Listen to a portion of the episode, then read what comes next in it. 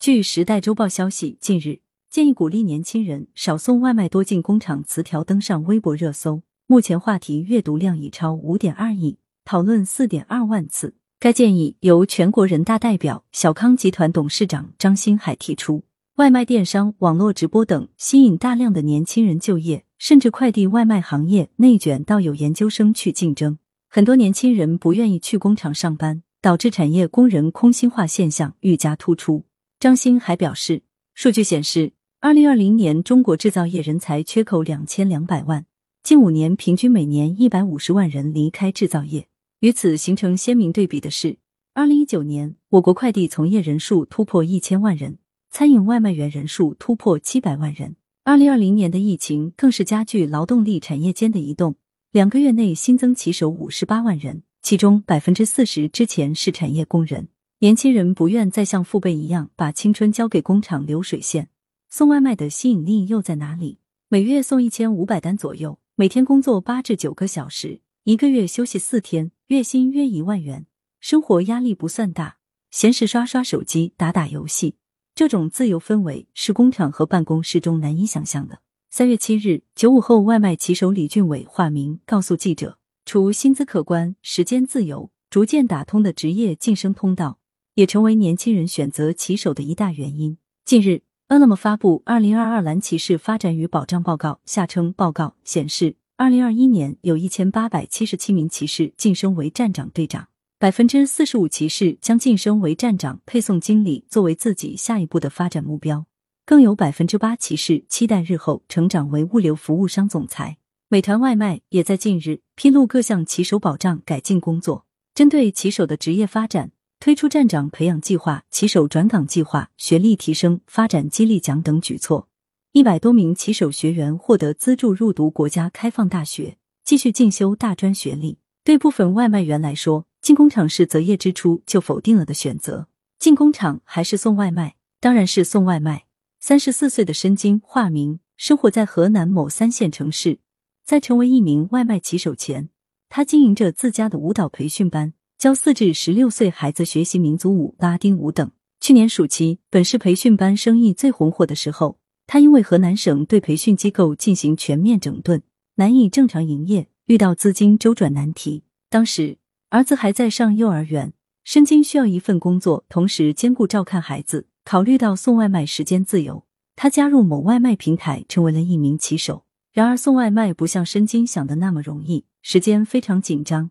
系统会自动规划路线给配送员派单，差评、超时都会扣钱。即便如此，他仍然没有考虑过进工厂。进工厂做的是流水线上重复的工作，人与缺乏人之间的交流。送外卖还可以看看手机，跟同行、商家们聊聊天。申金说道。二十六岁的李俊伟也抱有类似的想法。他中专毕业，目前住在广州南沙区，最能接受的职业是送外卖和开店创业。薪资是重要原因之一。根据国家统计局发布的二零二零年规模以上企业分岗位就业人员年平均工资情况，二零二零年制造业工人的年平均工资为六万一千三百二十四元，换算成月平均工资为五千一百一十元。这一工资水平包含技术类工种，而需求量更大的普工，其月平均工资水平不足五千元。工厂收入难以吸引工人。这个收入不只是实际拿到多少钱，还包括工作自由度、福利待遇、工作舒心程度。相比于压抑的厂房，外卖小哥的空间更加开放。三月七日，浙江大学国际联合商学院数字经济与金融创新研究中心联席主任研究员盘和林告诉记者，张新海也表示，年轻人生活条件和受教育程度更高，思想更自由，不愿待在工厂里。李俊伟不想进工厂卷学历和能力。也不愿接受流水线单调无聊的生活。你能想象上班的氛围吗？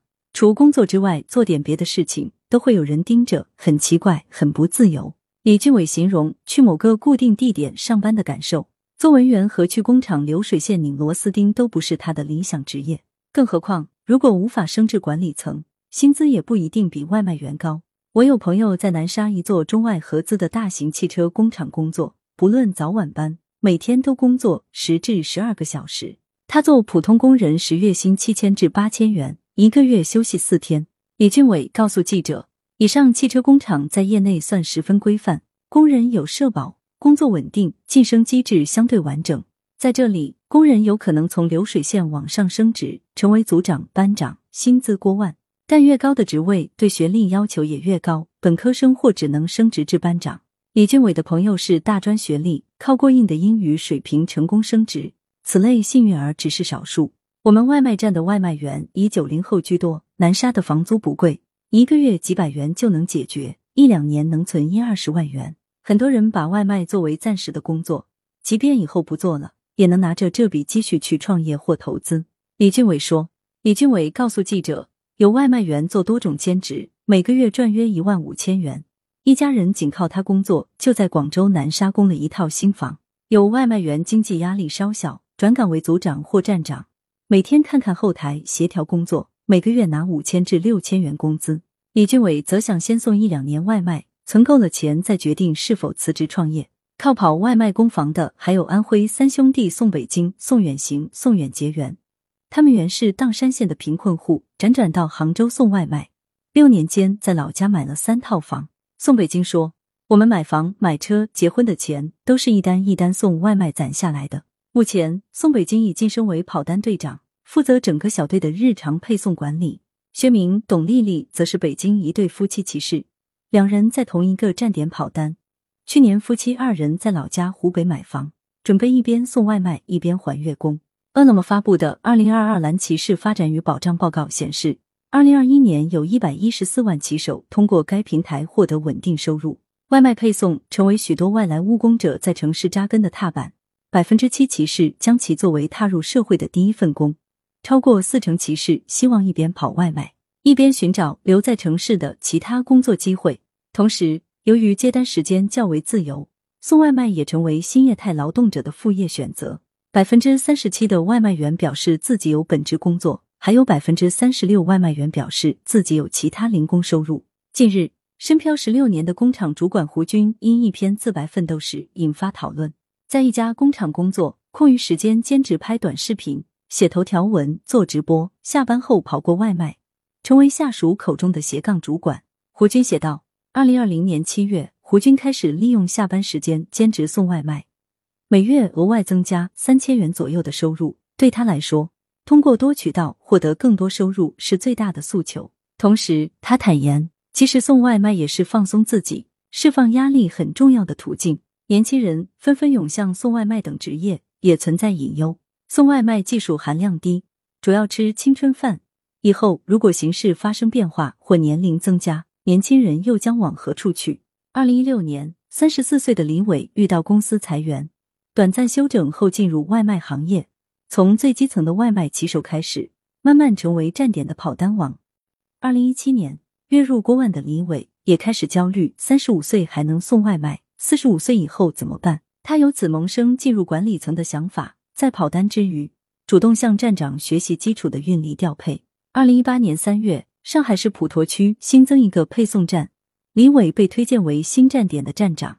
此后，李伟的人生仿佛开了挂。二零一九年晋升为服务商区域经理，二零二零年晋升为服务商上海城市经理。目前，他负责服务商在上海市的配送业务，直接管理二十多名区域经理，年薪也涨到四十万至五十万元。在这背后，外卖平台也在思考员工的晋升通路。二零二一年，饿了么有一千八百七十七位骑士晋升为站长、队长，除开放站长、队长等直接岗位晋升。外卖平台也在为骑士提供培训专员、商户拓展经理、客户顾问等岗位，拓宽转岗通路。其中，外卖运营和商户拓展经理是骑士最想转岗的岗位。感谢收听羊城晚报广东头条，更多新闻资讯，请关注羊城派。喜马拉雅语音合成技术，让您听见更多好声音。